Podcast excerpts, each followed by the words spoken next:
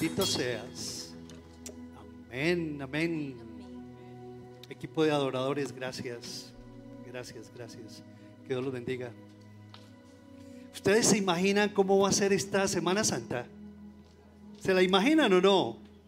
Yo estoy que, mejor dicho, muy contento por lo que Dios nos va a regalar esta próxima semana. Va a ser la primera vez Semana Santa que el grupo de Adorarte va a hacer una puesta en escena. Esperamos de que realmente sea de gran edificación. Como les decía Claudia, van a, van a estar cuatro, cuatro, cuatro invitados que están allí en, en los evangelios. Y les, vamos, les hemos pedido que nos cuenten su testimonio con el Señor Jesús, cómo sus vidas fueron transformadas por esa bendita comunión. Yo quisiera saber quiénes vienen por primera vez.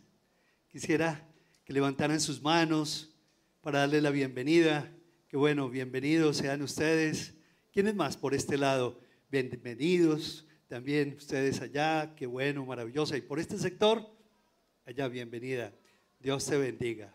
Maravilloso. ¿Y quién más por acá? Bienvenida tú también. Qué bueno. Un aplauso para ellos, por favor. Y para todos los que están en casa, que se conectan por primera vez, bienvenidos. Vamos a tener un encuentro hermosísimo con el Señor. Nuestra forma de vivir está siendo amenazada. La familia tradicional, nuestras costumbres tradicionales están siendo amenazadas. En gran manera están siendo amenazadas. Uh, lo cierto es que como que la gente no sabe si tener hijos, la verdad es que la gente se ha desanimado mucho. Si los llevan a un colegio, ¿cuál colegio? Es de los mejores valores. De pronto el homeschooling, no tenemos tanta amenaza. Miren, estamos viviendo lo que jamás habíamos vivido. Todos estos índices, ¿cierto? De, las guerras, índices de contagio, el hambre, la escasez que nos está tomando. Este mundo está bien convulsivo. Y tú y yo necesitamos estar listos. Se habla de que va a haber una escasez alimenticia impresionante en el mundo entero. ¿Qué hacer frente a esas noticias? Cada una de esas noticias realmente nos, nos impacta a todo, nuestro, a todo nuestro ser, nos impacta. Eso genera mucha inseguridad. ¿Qué comeré? ¿Qué beberé? ¿Será cierto que van a haber guerras por hambre? ¿Será cierto que la gente va a romper sus límites y van a hacer más maldades y más vandalismo por el hambre que va a haber en el mundo? Lo cierto es que nosotros tenemos que, que mirar lo que dice la escritura. Pero hay una palabra que me impacta, dice que habrá angustia por sobre todas las cosas. Va a haber angustia, la gente se va a angustiar muchísimo y eso va a seguir impactando el sistema inmunológico de las personas y los va a afectar sobremanera. La gente, los índices de pobreza, cada día como que va creciendo el porcentaje de esos niveles de pobreza y decimos, y, y de pronto yo, ¿qué voy a hacer? ¿Será que mi empleo hasta cuándo? En estos días en que Dios me levantó de una, de una gran, tremenda prueba, estaba leyendo el Salmo 37 que estudiamos con ustedes en estos días. Y, comencé a mirar que se repetía una palabra en el Salmo 37, mientras ustedes van abriendo el Salmo 37. Y comencé a mirar que era, era curioso cuando comencé a leer que se repetía diez veces una palabra. Y casi en la mitad del Salmo, allá en el Salmo 37, 25, me encontré con un versículo tremendo. Un versículo que yo lo había leído muchas veces, pero de aquellas cosas que como que no es conmigo. Y leía, dice la escritura, joven fui y he envejecido. Leamos todos y he visto Y no he visto justo desamparado, ni su descendencia que mendigue pan. Y de ahí en adelante comencé a mirar y a subrayar la palabra que más se repetía en todo el Salmo. Y era la palabra justo. Y yo comencé como que a dialogar con el Señor. Y comencé, en medio de esa reflexión, le dije al Señor, Señor, me perdonarás mi impertinencia. Yo le soy franco, yo soy a veces muy impertinente con Dios, respetuosamente impertinente, porque le pregunto muchas cosas al Espíritu Santo que yo no entiendo. Y comencé como a preguntarle, Señor, mm, frente a todas estas noticias, Señor, comencé a preguntarle y a decirle al Señor, póngale cuidado, qué atrevimiento. ¿No sería más normal decir, y no he visto pobre desamparado? Si lo que necesitamos es comida, si lo que necesita la gente es dinero, si lo que la gente necesita es seguridad financiera, asegurarle un futuro para los... ¿Será que será Señor que hay un desliz en la escritura? ¿Por qué no dice pobre desamparado? ¿Por qué dice justo desamparado? Pero de nuevo, quisiera que me acompañen en la lectura. Leamos todos el versículo 25 en la versión que tengan. ¿No he visto qué? Joven fui y he envejecido y no he visto justo desamparado ni su descendencia que mendigue pan. Por favor, subrayen la palabra justo, porque de esto se trata de entrar en la economía trascendental del Señor y comenzar a romper ese sentimiento de pobreza, de miseria, de escasez, de miedo, de angustia que a los habitantes de este planeta los va a determinar en el futuro. Y creo que no es en el futuro, ahora mismo. Es increíble cómo en medio de esa reflexión el Señor me decía, no, no, no, no. ¿Y saben qué? Comenzó el Señor a enseñarme algo hermosísimo que le he pedido a Dios, que sea una revelación no, solo no solamente para mí, sino para ustedes y para que ustedes la compartan al mundo entero. Para el Señor ya no hay más pobre. Para el Señor ya no hay más pobre, sino justo. Porque la promesa no va al pobre, sino que va al justo. Es increíble. Ahí la, la, promesa no va al pobre, sino que va al justo. Y ahí es donde hay un cambio. Pónganle cuidado a esto. Hay un cambio de, en la condición de pobreza por una posición de justicia. Lo repito. Ahí hay un cambio en la condición de pobreza por una posición de qué? De justicia. Es increíble cómo, cómo, la escritura nos ve proyectados. Y cuando fuimos salvados por el Señor Jesús y a todos aquellos que hemos nacido de nuevo, ya más nunca nos ve como pobres, nos ve como, ¿como qué? Justos no he visto ni uno justo desamparado. No he visto ni siquiera su descendencia que mendigue pan. ¿Quién te puede asegurar eso?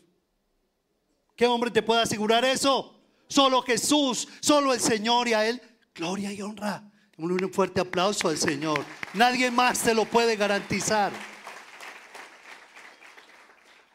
Aquí cambia la condición de pobreza por la posición de justicia.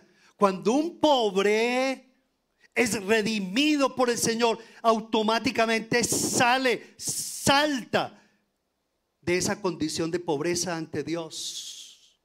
Es como un pájaro que es libre cuando tú le, cuando está en una jaula y, es libre cuando tú le abres la jaula. Pero desafortunadamente muchos pájaros se quedan en la jaula. Y eso nos pasa a nosotros los hombres y las mujeres. Dios nos ha abierto la jaula de la pobreza, pero queremos hemos, nos estamos acostumbrando a quedarnos en la jaula por muchos miedos, por muchos prejuicios y por muchas mentiras que este mundo le está diciendo a la gente pobre. Porque es feliz poner, poner a la gente a comer de su mano, el mundo entero. Y nosotros no podemos caer en esa tremenda mentira. A muchos les pasa lo mismo. El Señor les abrió la jaula. Pero está de mí el que yo salga de la jaula. Como les venía diciendo, hay muchos que no quieren salir de esa condición. Condición de pobreza a una posición de realeza, si usted lo quiere. Condición de miseria, de pobreza, de escasez, de yo no puedo, no voy a tener a una posición de hijo de Dios, nacido de nuevo, bañado con la sangre de Jesús. Es increíble cómo, cómo cuando uno comienza a entender este cambio de posición, wow, el Señor comenzó, comienza a mostrar una gran cantidad de cosas. Aquí el pobre es elevado a otra categoría. Pasa de una, de una condición de esclavitud a ser hijo. Pasa de ser preso y de estar preso a una posición de libertad. Y yo lo he visto muchas veces en mi vida. Gente pobre y pobre y pobre viviendo debajo de un puente, los mal llamados desechables, pero los he visto de rodillas ante Dios. Y he visto cómo se han superado y he visto cómo Dios les ha cumplido la promesa y cómo desde su qué condición de pobreza Dios los levanta a una posición de bendición total. Si lo creen o no lo creen? Esto es muy delicado. Saber esto es muy delicado. Porque se lo debes transmitir a tus hijos y a tus hijos que no estemos dependiendo. Hoy el mundo está generando tantas dependencias. Y al hombre le fascina poner a comer del otro de mi mano. ¡Wow! Son costumbres que no podemos tolerar ni alcahuetear. ¿Por qué? Porque el Señor dice, es muy claro lo que la escritura dice, son varios versículos. Dice, y si, y si hijo somos hijos de Dios, dice, y si hijo también heredero de Dios por medio de Cristo Jesús. Y ese es el justo. El justo. No he visto justo. ¿Qué? Desamparado. Ya no es más víctima. ¿Se han visto una víctima de la pobreza? ¿Cierto? Y no se trata de que realmente nosotros no los llenemos, no les ayudemos. Claro que sí hay que hacerlo. De hecho, nosotros estamos haciendo un trabajo hermosísimo en varias comunidades desde, la Fundación Tiempo de Paz. Si alguno de ustedes se quiere unir a, nuestra, a esta gran causa, maravilloso, bienvenidos. Pero sí es necesario que entendamos lo que está en la escritura. ¿Por qué? Porque el Señor lo declaró justo a esa persona. Cuando recibiste a Cristo Jesús, tanto los unos como los otros y como los otros, cuando recibimos a Cristo Jesús, dice la escritura de que fuimos declarados justos ante Dios Padre. Y de tal manera que desde ese momento automáticamente Él se declaró nuestro proveedor. Que tú no te dejes proveer ya es otra cosa que tú busques primero al vecino, al papá, a la mamá, tus palancas, las influencias antes que Dios, eso es otra cosa. Pero desde ese momento que tú abriste tu corazón a Jesús y lo recibiste, desde ese momento Él se constituyó en tu papá, Dios, en tu proveedor, en tu protector, en tu roca firme, en tu castillo. Él es el Señor de tu vida, el Salvador de tu vida. Él no te va a dejar aunque dice, aunque mi padre y mi madre me abandonaren, tú nunca me abandonarás. ¿Quién te puede garantizar eso? Pero el Señor lo dice con una tremenda bendición. ¿Por qué? Porque eso ya es como para cortar mis pensamientos de pobreza, mi inquietud y mi inseguridad hacia el futuro. Ya no soy más víctima de las circunstancias, ¿sabían? Yo cuando comencé a declarar esto y me apropié, ya jamás fui víctima de las circunstancias. Aún todavía hay cosas que me mueven el piso, lo tengo que confesar, o a ustedes no. ¿Sí le mueven el piso o no? A mí todavía me mueven ciertas cosas el piso, pero ya no como antes, porque estoy conociendo más y más al Señor. Él ya me ha declarado justo, mis pecados ya han sido perdonados, he sido lavado por la sangre del Cordero, he sido elevado de una condición de pobreza, de miedo y de pecado a una posición de realeza y de linaje ante Dios Padre. ¿Sí o no? ¿Y eso qué ocurre? Que me da seguridad. Eso es lo que hace el Señor. Y este es el comienzo de la economía trascendental de Dios. Y permíteme decirle con todo respeto, los sabios, los que hablan acerca del futuro y tantas cosas, quiero decirles que lo que debe primar en tu vida es lo que dice Dios con relación a ti y con relación al futuro.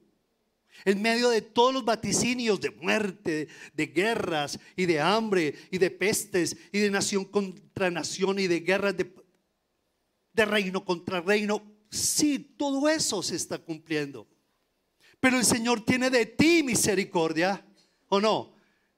Y el Señor quiere que en medio de todo eso tú vivas como un hijo de rey de reyes, que no abuses de la gracia de Dios, pero que tú salgas de ese ambiente y de esa condición en la cual tú andabas en el pasado. Una condición donde la pornografía te anegaba, te reinaba sobre tu vida, donde los miedos, los temores, las adversidades hacían presa de ti. Dios ya te declaró justo y Dios quiere que tú salgas de depender de esa condición X y que comiences a vivir en tu posición Y en Cristo Jesús. Somos herederos de Dios, coherederos con Cristo Jesús. De tal manera que el que está en Cristo, ¿qué? Más fuerte que lo escuchen. Las cosas viejas pasaron. He aquí, todas son hechas nuevas. Escribe Lucas 4:18, porque esto se nos está poniendo caliente, por favor. 4:18 de Lucas. Miren lo que dice tan hermoso. Quiero leerlos. Porque me ha ungido, dice Jesús, para dar buenas nuevas a los abatidos. Él dice, me ha ungido el Señor para dar vista a los ciegos, oído a los sordos, para que los cojos salten. Pero dice, para dar nuevas, buenas nuevas a los, ¿a los qué? A los pobres. ¿Cómo así? Los pobres lo que necesitan buenas nuevas. Así como el ciego necesita de vista y el sordo de oído, el pobre necesita comida o no. Pero aquí no dice eso. Aquí lo que dice es que el pobre necesita de qué? De las buenas nuevas. Dígalo conmigo. Necesita de las buenas nuevas. Ese es el pobre. ¿Estás pensando lo que yo estoy pensando? No. Yo sí creo. Necesitamos rescatar al mundo que está en tinieblas y tiene sus oídos ciegos y sus ojos cerrados para escuchar el poder de la palabra de Dios. Y eso es lo que dice el Señor, me ha ungido, dice Jesús, para dar buenas nuevas a los pobres. ¿Acaso los pobres necesitan buenas nuevas? Lo que ellos necesitan es, es comida, dinero. Pero en la economía trascendental de Dios, lo que un pobre necesita no es comida ni bebida, sino las nuevas, las buenas nuevas de la salvación de Jesús. Y suena medio raro, ¿o sí? ¿Suena raro o no? Pero eso es lo que la gente necesita. Hoy en día nos estamos quejando de que los pocos recursos que hay, o los muchos, al contrario, están en, en, tres o cuatro personas en el mundo entero. Y nos desgarramos las vestiduras y decimos, no, eso hay que repartirlo entre los pobres. Miles de cosas, cuando el Señor lo que está diciendo es, tanto unos por ese capitalismo rampante como los otros, ¿cierto? Los pobres más pobres del mundo, tanto los unos como los otros necesitan de las buenas nuevas de Cristo Jesús. Y eso es radical. Por eso ese mensaje no es muy popular. No es popular el mensaje, pero es lo que dice la escritura. La comida y la bebida la escritura, alguna vez en estos días pasados, eh, compartimos un tema donde dice, no, no, no, no, no, no, no, no, no, no trabajen por la comida que perece. Trabajen por la comida que a vida eterna permanece. Wow. Es increíble. ¿Saben por qué los judíos son tan prósperos? Porque les enseñan estos valores a sus hijos porque saben que la visión, que la plata busca la visión. Anótelo. La plata busca a la visión, el que tiene la visión de Dios. Pero muchos de nosotros no cultivamos la visión de Dios y nos quedamos es, es que pobrecito, es que yo soy un pobrecito. No, tú no eres un pobrecito, tú eres un rico, sino que, sino que no sabes de las riquezas inescrutables de la gloria con que Dios te ha llenado. Distinto. Es distinto, ¿o no? Y hay versículos que lo comprueban. Si hay entre nosotros alguien que se considera pobre, miren, es tan radical, pero recibe a Jesús con todo su corazón como su Señor y Salvador, su condición de pobreza es liberada y es puesto en una, ¿en una qué? posición de bendición total. Recuérdalo, estamos hablando de condición y estamos hablando de qué? De posición. ¿Cierto? El Evangelio de las Buenas Nuevas es eso. A mí me fascina el Señor Jesús. ¿Por qué? Porque le decía a los discípulos, ustedes deben darles de comer a la gente. Y como que se les volteó, a mí no me miren, a mí no me miren. Señor, despide a la gente, cinco mil personas hay aquí, se están muriendo de hambre. A mí no me miren, denles ustedes de comer. Y comenzó a observar el Señor. Y comenzó a observar a los discípulos a ver qué hacían. Hasta que comenzaron. ¿A qué? ¿A qué? A esculcarse. A esculcarse. ¿Qué tenemos, muchachos? ¿Qué tenemos? ¿Y qué pasó? ¿Cinco qué? ¿Y dos? ¿Pero qué vamos a hacer con eso, Señor? ¿Estás loco? Y seguían esculcándose. No, no hay más, muchachos, no hay más. No hay más. Pero ¿qué fue lo que ocurrió? ¿Ocurrió el milagro o no ocurrió el milagro?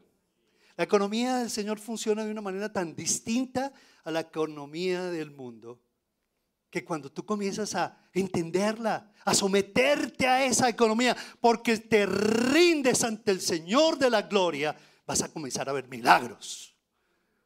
Y esos son los milagros para el cual Dios te creó. Que no los estés viendo es otra cosa. Pero Dios te creó para que tú veas milagros, para que tu pobreza sea liberada. ¿Por qué? Porque Dios te ha puesto, ¿cierto? Con vestiduras diferentes, te ha puesto un vestido de lino fino ha quitado de ti esa, e, e, esa túnica fea, cochina, vieja, sudorosa, no sé qué, ¿cierto? Etcétera, etcétera, etcétera. Pero dice la escritura que el Señor te tomó, te trasladó del reino de tinieblas al reino de luz. Y no me digan que en las tinieblas hay cosas muy agradables. No hay nada agradable pero te trasladó ese reino de tinieblas, de confusión, de pobreza, de miseria, de mentira, de robo, de confusión, de corrupción. Y te trasladó al reino de su, de su luz admirable en Cristo Jesús. Luego no me digas que no tiene que haber diferencia. Si el Señor te trasladó de las tinieblas a la luz, déjame ver esa luz en tu vida, en tus manejos financieros, en tu manejo de tu vida sexual, en tu mayordomía bíblica. No en la prosperidad de estos últimos tiempos, en donde la verdad nos, nos hemos desviado de la verdad de las escrituras. No, es mayordomía bíblica, es una prosperidad bíblica. No es esa prosperidad emocional llena de emociones y de promesas. Miren, no, no, sigas pretendiendo seguir siendo pobre. Tratado como qué? Como pobre. Perdónenme. No sigas persiguiendo, siendo tratado, pensando y pensando que tú eres un pobre, no más sintiendo como pobre, comiendo como pobre.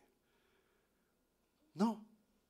Dios quiere que tú hagas cinco cositas con el dinero que no hoy las vamos a, a compartir. Cinco detalles bien finos, porque así es que la economía de Dios funciona. Pero Dios no quiere que sigas pensando, sintiendo y haciendo y proyectándote como pobre. Dice la escritura, hay quienes pretenden ser ricos y no tienen nada. Y hay quienes pretenden ser pobres y tienen qué? Muchas riquezas. Y ojalá le pido a Dios que cada uno de ustedes con humildad entendamos esta palabra de Dios. Dice la escritura, porque Jesús, siendo rico, se hizo qué? Pobre. ¿Para qué? Para que fuésemos enriquecidos. Ustedes han conocido gente que han salido de la pobreza. ¿Sí? Es increíble.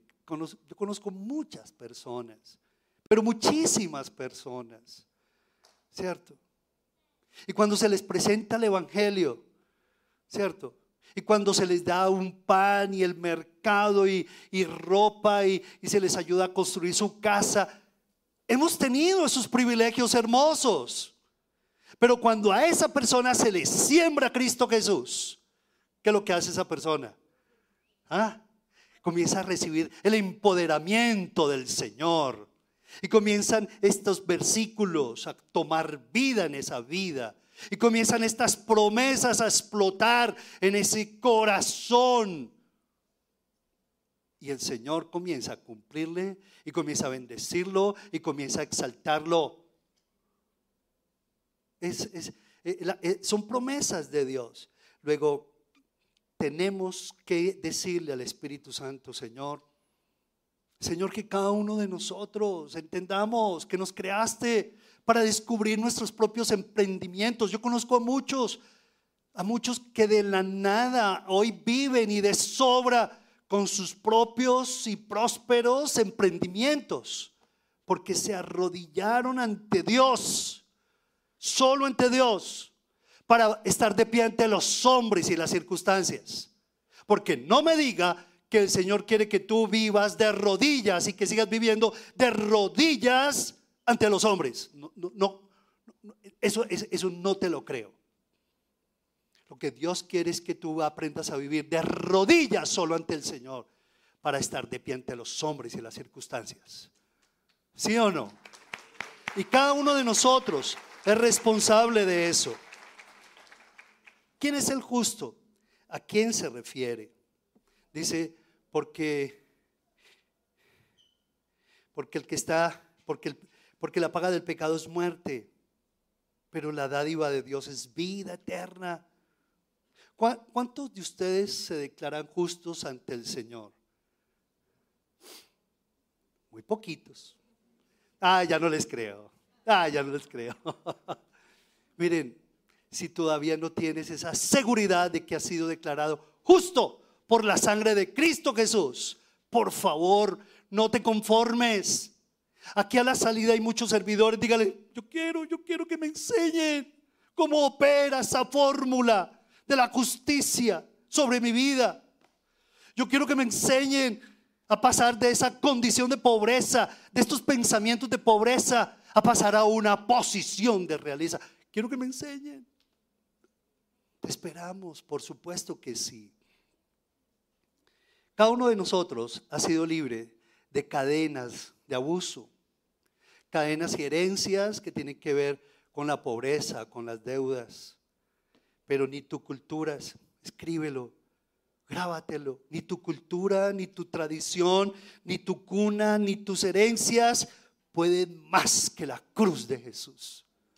Nada de eso. Es que mi familia, es que yo salí de X barrio. Me da pena todavía llevar a mis amigos al barrio donde, wow, ¿no has sido libre? ¿Acaso Jesús ya no llevó todo ese bulto por ti en la cruz del Calvario? Ni tu cuna, ni tu cultura, ni tu tradición, ni tus herencias, pues más que la cruz de Jesús. Pobrecito, pobrecito. Es que tuvo un papá tan pobre, tan pobre que, que no, si tiene un empleo de salario mínimo, wow, es mucho. No, no, no, no. Pobrecita, es que es tan pobre. Su marido la dejó y está viviendo la caridad de los demás. Hijos de Dios, se acabó en el nombre de Jesús. Vas a vivir del Señor tu Dios, tu proveedor. Ya no más ya no más esa indignidad. Ya no más esa escasez. Ya no más esa dependencia. Este versículo es muy poderoso. ¿Por qué? Porque liberada tu, ¿tu qué? Liberado tú, liberada tu descendencia. No he visto justo desamparado, ni su descendencia. Liberado tú, automáticamente liberas a tus hijos, liberas a tus nietos. Ponte serio, seria. Y te liberas tú de esa cadena de ignominia y estás automáticamente liberando a tus nietos, a tus bisnietos. ¿Y saben cuál es el problema de Colombia? Que no tenemos la visión de Dios. Pensamos en nosotros, pero no en la generación que viene, y en los hijos de los hijos, y en los hijos de los hijos. Y por eso es que vivimos en un país tan rico, habitado por personas tan inseguras, tan pobres y llenos de envidia, porque nos estamos llenando de envidia. Y por supuesto los recursos escasean. Pero bueno, ese legado que Dios quiere que tú repartas y compartas es un legado que rompe herencias de esclavitud financiera, levanta los topes de la fe. Levanta los topes del empoderamiento, ya no eres más víctima de las circunstancias. Te libera de justificaciones. Es que, es que usted no sabe la familia que yo tuve, es que yo no, usted no sabe qué cuna yo nací. Vivíamos en una chocita. Y qué rico que honres a papá y a mamá que honres esa chocita preciosa. Ojalá la sostengas ahí para que tú nunca te olvides cuando el Señor te saque de ahí, de dónde saliste. Por eso es que aquí tuvimos esa, tenemos la, la ventana de la casa anterior, de nuestra casa, para que no se nos olvide y el ego no se nos crezca. Wow, al ver todo esto, uy, qué terraza, wow. Y espera y verá que cuando comiencen a ver el oratorio, ahí sí se van a deslumbrar. No se nos olvide de donde Dios nos sacó. Y honrar a tu viejo y a tu vieja. Por Dios, al contrario, acariciarlos, besarlos, cortarle las uñas. Dios me dio el privilegio de hacerlo eso con mi papá antes de que él se fuera al cielo. Honrarlo a él, papá, gracias. E, e, es hermoso. Es un legado que rompe herencias. Quiero terminar con una historia bien hermosa. En Segunda de Reyes, capítulo 4, cuenta la historia de una pobre recién, recién viuda cuyo marido le dejó dos hijos y muchas deudas. Deudas. ¿Saben de deudas o no? El futuro de la viuda era incierto. O pagaba sus deudas o entregaba a sus hijos en esclavitud según la ley en aquel entonces. ¿Qué podía hacer la viuda? Su condición, recuerda, era de pobreza. Pero se le presentó una opción cuando el profeta se hizo presente a su vida y le dijo a la mujer, ¿qué tienes mujer? Le preguntó la viuda. Y la viuda le dijo, no tengo nada. Estoy llena de hijos prácticamente y desesperada, sin comida y deudas. Era una situación de calamidad doméstica, de emergencia. ¿Qué tienes? le dijo de nuevo el hombre de Dios. Y ella comenzó a revisar qué tenía en su, en su casita. Y le dijo, no, definitivamente lo único que tengo es una vasija de aceite. Una vasija de aceite. Ok. Pídeles a tus amigos y vecinos que te presten todas las carras vacías que puedan. Luego ve a tu casa con tus hijos y cierra la puerta. Vierte en las carras el aceite de oliva que tienes en tu frasco y cuando se llenen todas, ponlas a un lado. Y entonces ella comenzó a hacerlo. Ella comenzó a obedecer y sus hijos le traían las carras y ella las llenaba una tras otra. Pronto las jarras estaban llenas hasta el borde. Tráeme otra jarra, le dijo a uno de sus hijos. Y, él le dijo, mamá, ya no hay más jarras. Y al instante, dice la escritura, ¿sé qué? El aceite de oliva dejó de fluir. Cuando ella le contó al hombre de Dios lo que había sucedido, él le dijo, ok, ahora vende el aceite de oliva y paga tus deudas. Tú y tus hijos pueden vivir de lo que sobra. ¡Wow! Era tanto. Era dio para tanto. Dio para tanto. Así opera la economía de Dios. La viuda vivía en una condición de qué? ¿Y qué fue lo que pasó? Cuando se atrevió a y se dispuso, porque esto es cuestión de disposición, a aceptar la invitación del hombre de Dios, ella se dio cuenta de lo que tenía. Hoy el Señor te lo está preguntando a ti. ¿Qué es lo que tú tienes? ¿Qué es lo que tú tienes? Dile a tus nietos. Claro. ¿Qué es lo que Dios te dio a ti? Hay tanta riqueza que todavía no hemos aceptado y entendido, vislumbrado de parte de Dios. Ella vivía así, una condición de pobreza. Pero muchos de nosotros no vemos, porque estamos pendientes de lo que los otros sí tienen. Y nos comparamos con los demás, con lo, que tienen los demás. Y es increíble cómo eso nos, nos llena de miedo. Y nos llenamos de pensamientos de injusticia y de comparación y como que no queremos a Dios, se equivocó, el Señor se equivocó con nosotros. Ella se dio cuenta de lo que tenía y por fe se levantó, reunió a sus hijos y obedeció. ¿Qué pasó? Allí inició su propio emprendimiento, tanto que lo primero que hizo fue pagar las deudas. Anótenlo, cuando ustedes estén en la buena. ¿Qué hay que hacer? Y después dice, vivió con sus hijos de lo que de lo que quedó. ¿Qué fue lo que pasó? Que su condición de pobreza cambió a una posición de justicia al creer en el Señor.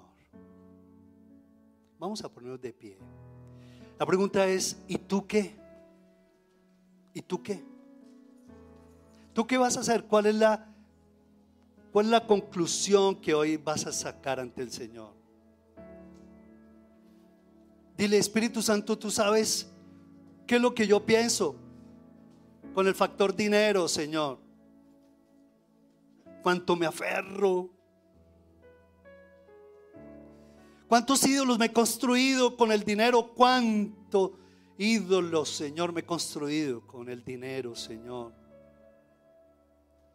Que tú puedas decirle al Señor en esta, en esta noche, Señor, independiente de mi condición, yo renuncio en el nombre de Jesús a todo este tipo de pensamientos. Pensamientos de prepotencia porque tienes un, una cuenta bancaria grande y tienes pertenencias. O pensamientos de miserableza, porque te comparas con los demás. Que tú le digas en esta noche, Señor, yo renuncio en el nombre de Jesús y declaro lo que tu palabra me dice.